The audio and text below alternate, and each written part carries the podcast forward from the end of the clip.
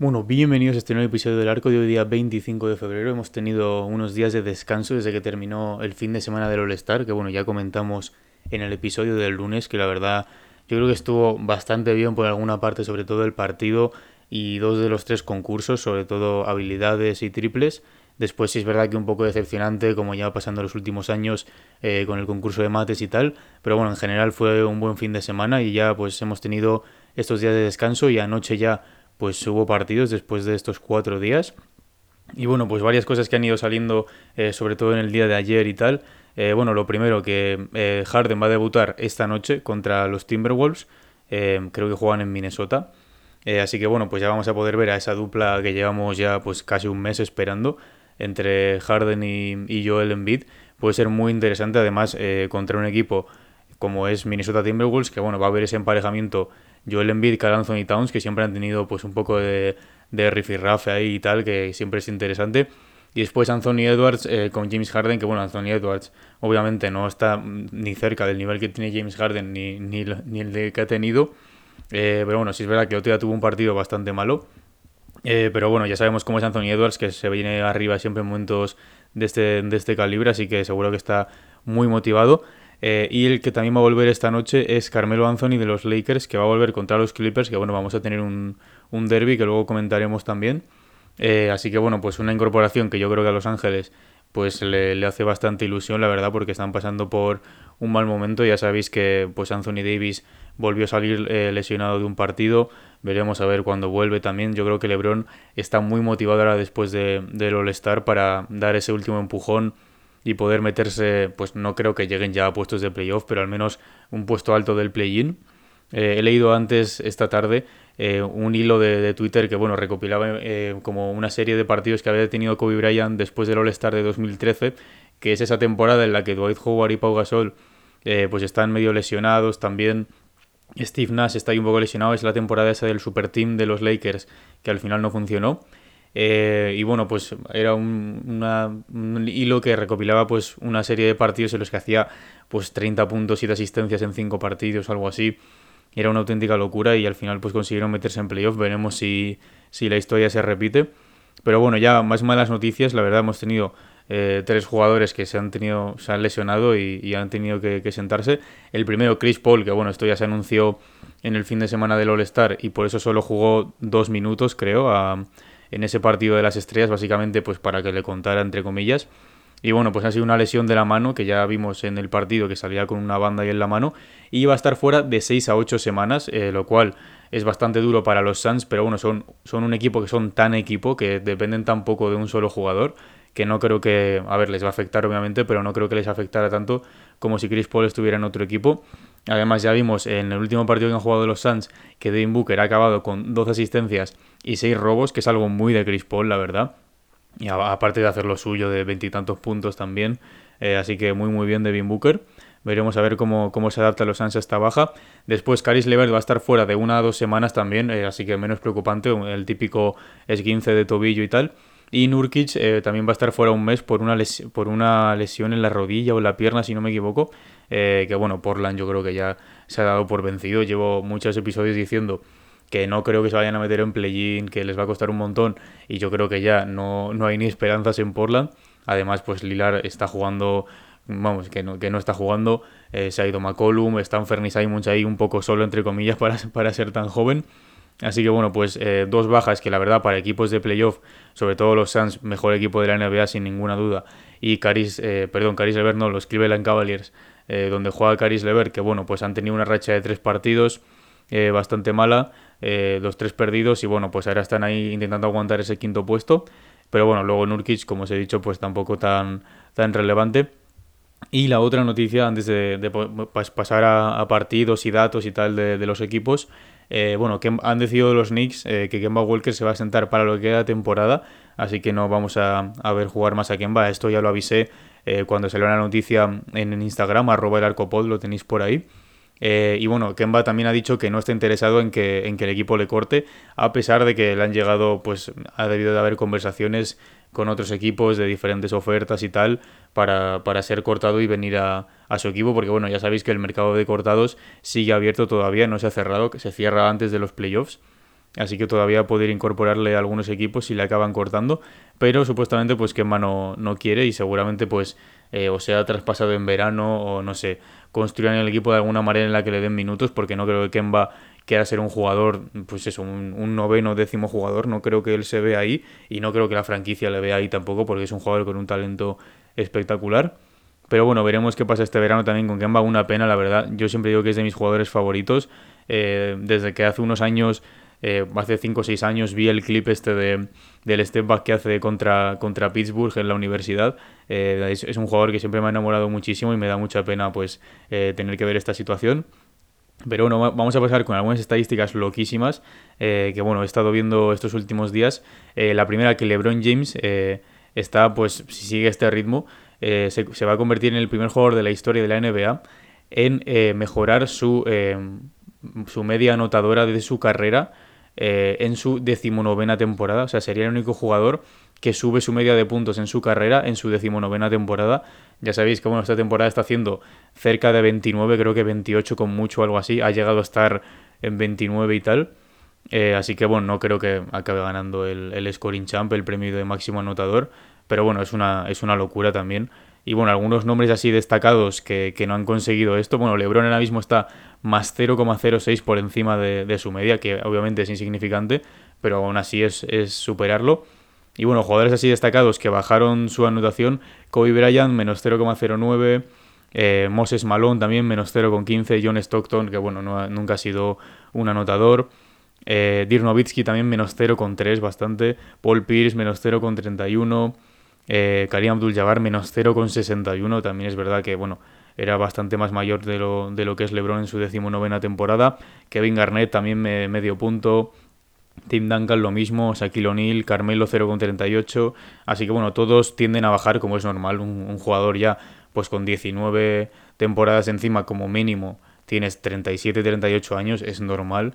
Eh, pasa en todos los deportes, pasa en fútbol, pasa en fútbol americano, en, cualquier deporte tus estadísticas van a bajar, pero es una locura que, siga haciendo esto. Y otra estadística también bastante loca que he visto es que, bueno, Duncan Robinson, que ya llevamos hablando eh, pues todos estos años de que es uno de los tiradores que está empezando a romper estos récords de más jugador que, consigue X récord de triples en menos partidos. Eh, y bueno, se ha, es el, se ha convertido en el jugador más rápido en conseguir 200, 300, 400, 500, 600 y 700 triples en la historia de la NBA, o sea, el que ha necesitado menos partidos para conseguir esto. Obviamente, pues esto en otra era de baloncesto, tampoco hay que irse muy lejos, en, en, 2000 o 2010 no hubiera conseguido esto, pero entrando en la NBA, pues cuando entró Duncan Robinson, que sería pues 2017, 2018, es normal que, que esto vaya a pasar y seguramente eh, haya un jugador que le supere en un futuro bastante cercano. Otra cosa es ya el récord de triples de Stephen Curry, que es una auténtica locura. Pero bueno, estos dos datos me han parecido bastante interesantes, eh, sobre todo el de LeBron, porque bueno, el de Duncan Robinson yo creo que te lo puedes imaginar un poco más, pero LeBron, que nunca ha sido considerado un anotador, y aunque siempre se está hablando de que seguramente vaya a ser el máximo anotador de la historia, que nunca se le ha considerado un, anotador y está subiendo su media anotadora en su temporada número 19, a mí me parece, eh, vamos, básicamente bestial, no creo que veamos eso más en la historia de la NBA. Y bueno, vamos a pasar a hablar de dos equipos que están seguramente dos de los equipos en, mejor racha ahora mismo de la liga. El primero los Bulls, que volvieron a ganar anoche contra Atlanta Hawks y bueno, llevan seis victorias seguidas. Eh, y bueno, de Rosen otra vez un partidazo, 37 puntos, 71% en tiros de campo en el partido de ayer, que es una auténtica locura. Sigue haciendo esta racha de partidos de al menos, al menos 35 puntos y al menos 50% en tiros de campo. Eh, la sigue superando, no sé si lleva 8 partidos seguidos, 9 partidos seguidos, es una auténtica locura. Y eso, ayer 37 puntos, solo metió dos triples, lo cual ya me parece muchísimo para lo que suele ser de Rosen. Y un último cuarto también, eh, con unos tiros, vamos, eh, inimaginables. Yo creo que cualquier otro jugador hubiera fallado esos tiros. El que mete al final del partido ese fadeaway cubierto por dos personas es una auténtica belleza, la verdad. Y bueno, en febrero está haciendo 35,9 puntos, 6,1 rebotes, 5,5 asistencias y 58% en tiros de campo. Hay que recordar que de Mar de Rosan es una escolta porque con estos porcentajes de 71% como he dicho antes, alguno de 60 y muchos también, eh, puede parecer que es, pues eso, Mitchell Robinson de Andre Jordan, pero, pero es una escolta. Y bueno, si sigue este ritmo, eh, en el mes de febrero, que seguramente lo vaya a conseguir, eh, se, se convertirá en el segundo jugador de la historia junto con Michael Jordan en hacer un mes de 35 o más puntos y 55% más en tiros de campo desde la era del, del triple, desde 1980 Así que muy curioso también que, bueno, que esto no lo haya hecho, por ejemplo, Kobe Bryant es un jugador que, que se me ocurre que podría haber hecho esto, aunque sí es verdad que a lo mejor 35 puntos por partido lo, ha hecho muchísimas, eh, muchísimos meses, pero 55% de tiros de campo sí es verdad que para un jugador como Kobe Bryant a lo mejor era bastante más difícil. También se me ocurre Tracy McGrady, pero es un poco lo mismo porque al, fin y al cabo se abrían más al triple. A lo mejor Allen Iverson podría ser otro, pero bueno, son jugadores que yo creo que han tenido más volumen de tiro en su carrera y además pues eh, de Rosen comparte pista con Zach Lavin y con Bucevic, entonces sí es verdad que tiene menos tiros que los que tendría por ejemplo pues Kobe Bryant en 2005 cuando se fue Shaquille O'Neal. O bueno Iverson en, en su carrera los Sixers en general porque nunca ha estado muy bien acompañado de anotadores. Menos bueno cuando estuvo Chris Webber y tal pero es un Chris Webber que ya estaba fuera de su prime y tal Así que bueno, una auténtica locura. En la conferencia este, para mí, no hay otro jugador que tenga que ser jugador del mes en febrero. Luego en la conferencia oeste, pues tienes un montón, la verdad. Está Devin Booker, que se está hablando mucho. Está, bueno, Carl Anthony Towns también. Está Jokic, como, como siempre, básicamente. Veremos a ver si en marzo es, es Harden el jugador del mes. La verdad es que sería bastante curioso. Y bueno, el otro equipo del que quería hablar antes de, antes de terminar son los eh, Celtics, porque bueno, desde que empezó el año básicamente y desde el 1 de diciembre son seguramente el mejor equipo de, la liga, no en general, porque bueno, para mí son Phoenix Suns, pero bueno, eh, tengo aquí cuatro datos que son bastante, bastante locos. Eh, los Celtics tienen el mejor net rating de la conferencia este esta temporada con un 5,8% de, de net rating, que bueno, ya sabéis que es esa diferencia entre el ofensivo y el defensivo. Así que también bastante, bastante bien. La verdad, eh, el siguiente más cercano son los Miami Heat y eh, tienen 4,6, así que pues le sacan 1,2 al, más cercano, que es una auténtica locura. Después, desde el 1 de diciembre de 2021, los Celtics tienen el mejor rating defensivo eh, de la liga con 106,3. Eh, si es verdad que bueno, los Grizzlies están bastante cerca, eh, los Mavericks también, los Suns están ahí bastante cerca, pero bueno, siguen siendo los Celtics el, mejor equipo defensivo desde que empezó diciembre. Y después, desde el principio de este año, desde el 1 de enero de 2022, los Celtics tienen el mayor, eh, la mayor diferencia de puntos por un equipo con una puntuación de 310. O sea que en todos los partidos que han jugado, si tú sumas los resultados de un equipo y de los Celtics y del otro equipo, eh, te, sale que los Celtics ganan por 310 puntos. Eh, así que una auténtica locura. El siguiente son los Suns con 256, así que hay muchísima diferencia. Y después, el último dato, desde el 1 de diciembre de 2021, eh, los Celtics son el equipo que conceden un porcentaje más bajo de tiros de campo a sus rivales, o sea que tienen una defensa buenísima, como hemos dicho antes, con un 42,6%, que es una auténtica locura. El siguiente más, más cercano son los Cavaliers con 43,7. Después están Warriors, Grizzlies, Heat, bueno, los equipos que suelen estar por ahí, los Suns, los Mavericks. Eh, así que bueno, la verdad es que en defensa Imi Udoka les ha dado un cambio loquísimo esta temporada. Porque la temporada pasada eh, no paraban ni un taxi, la verdad. Eh, y luego, bueno, ha, habido mucha discusión también con, con, las decisiones de Tatum en ataque también. yo creo que, mm, a ver, están muy bien ahora mismo. Yo creo que en playoff Ahora mismo están sextos, se enfrentarían al tercero, que creo que es Filadelfia. Sería un, enfrentamiento bastante interesante, teniendo en cuenta que ahora está Harden y tal. Y bueno, pues Embiid, que, está bastante cabreado con los Celtics, yo creo, después de, después de ese 4-0 que se llevó una vez. Y bueno, de, algunas más veces que, que le han eliminado. Eh, pero bueno, eso, los, los, Celtics están en una forma espectacular. De Mar de Rosen, eh, para mí tercero para el MVP ahora mismo, yo creo que no tiene que haber ninguna duda. Eh, por encima están solo Embiid y Jokic. Y bueno, Jokic sí es verdad que sigue haciendo números espectaculares, pero se está cayendo un poco. Y bueno, en Bid, eh, ahora veremos cuando vuelva Harden también cómo, cómo van sus estadísticas y tal. Aunque bueno, eh, teniendo un playmaker como Harden en el equipo, seguramente no bajen tanto. Y eh, otros dos equipos que están bastante bien son los Suns, que llevan ocho victorias seguidas. Anoche no. Bueno, sí, anoche sí jugaron, creo, que es el partido que he dicho de Devin Booker, de las dos asistencias. Así que bueno, pues ya hemos visto que pueden ganar sin Chris Paul que están bastante cómodos. Sí es verdad que creo que jugaron contra Oklahoma, así que pues tampoco hay que sacar muchas conclusiones. Y después el otro equipo, los Nuggets, cuatro victorias seguidas. Eh, y bueno, Jokic también se hizo un buen partido, creo que fue 26-15-9, si no me equivoco. Tampoco quiero dar mal el dato, pero creo que, eran esos números. Y bueno, pues los, Nuggets, ya sabéis, siguen sin Jamal Murray, sin Michael Porter Jr., eh, Montemorri está jugando ahora bastante bien, pero bueno, eh, se están quedando un poco cortos, veremos a ver qué pasa en playoff. El otro día dijo Jay Williams que él cree que los Grizzlies van a llegar a, finales de, la NBA por, parte de la conferencia oeste, y los Nuggets son un equipo que seguramente se vaya a enfrentar a los Grizzlies esta temporada en playoff, así que bueno, veremos qué pasa. Pero bueno, esto ha sido todo por hoy, la verdad. Eh, tampoco había muchas cosas que comentar, pero me he enrollado, me he enrollado bastante eh, aún así. Pero eso, muchas, muchas lesiones que bueno, ya yo creo que para playoff estarán todos bastante, bastante preparados, sobre todo Chris Paul y Lever, después eh, jugadores que vuelven como Harden y Carmelo, Kemba que no, no le vamos a volver a ver porque no creo que los Knicks acaben entrando en playoff. y eso, de Mar de Rosen, veremos cómo acaba para el MVP, pero yo creo que sin ninguna duda de momento es la mejor temporada de su carrera, al menos que, pase algo ahora. Eh, y eso, los Celtics también un equipo que hay que estar eh, viendo estos próximos días en, sus partidos porque, porque puede estar muy muy interesante. Y bueno, partidos que hay este fin de semana. Esta noche tenemos eh, a los Raptors jugando en Charlotte contra los Hornets a la una, así que muy interesante ese enfrentamiento también. Dos equipos que están muy cerca de la clasificación en esa conferencia este. Después tenemos el debut de Harden con los Sixers en Minnesota a las 2 de la mañana, que es un partido que yo creo que va a ser el más visto esta noche. Después los Mavericks juegan en Utah contra los Jazz a las 3 de la mañana, que bueno, también puede ser muy interesante por cómo están los Mavericks en defensa. Los Jazz que han empezado a remontar con la vuelta de Mitchell y Gobert. Y bueno, el derby que he dicho antes, eh, los Clippers juegan en, en, el campo de los Lakers, aunque ya sabéis que es el mismo, pero bueno, le cambiarán el suelo para que sean los Lakers los visitantes, perdón, los locales. Eh, y juegan a las 3 de la mañana también, pues un partido que siempre es muy visto por, porque es un derby básicamente. Pero bueno, tampoco creo que, vaya a ser muy interesante.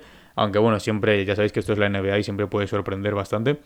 Después el sábado tenemos dos partidos muy buenos, sobre todo eh, los Grizzlies que juegan en Chicago a las 2 de la mañana.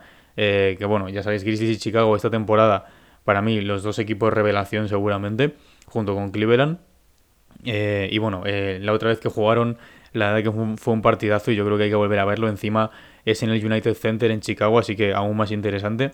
Y después los Nets juegan en Milwaukee contra los Bucks eh, a las dos y media, media hora después.